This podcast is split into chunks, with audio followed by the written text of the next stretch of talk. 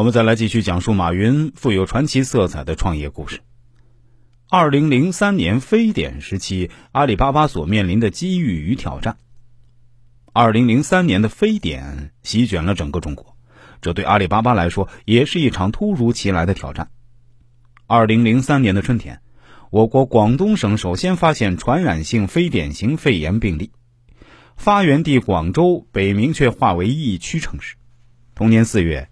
第九十三届广交会如期而至，然而由于非典带来的恐慌，致使很多参展商临时取消了参展计划。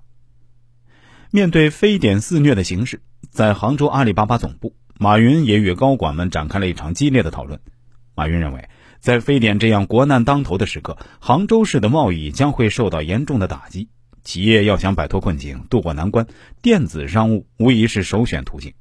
而阿里巴巴作为电子商务企业，在这个时候更应该对客户负责，对社会负责。于是，马云便派了几名员工前往广州。由于受非典影响，这次广交会异常冷清。不久，阿里巴巴的员工便返回杭州总部。就在此时，非典病毒已经悄悄潜入了阿里巴巴的大本营。回到杭州后，一位名叫宋杰的员工不停的咳嗽，后来高烧不止。无奈之下，宋杰便去了医院检查。谁都没有想到的是，这个年纪轻轻的女孩竟然成为杭州市第四例非典疑似病例。从此，宋杰进入到重症监护室。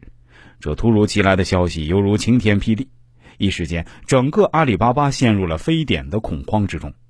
马云除了要面对阿里巴巴员工的抱怨，还要面对整个华兴大厦的攻击。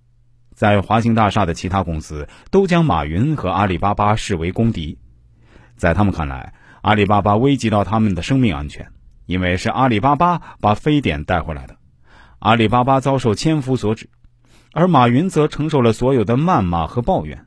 尽管他亲自上门给人家赔礼道歉，但经常也是被拒之门外，遭人白眼。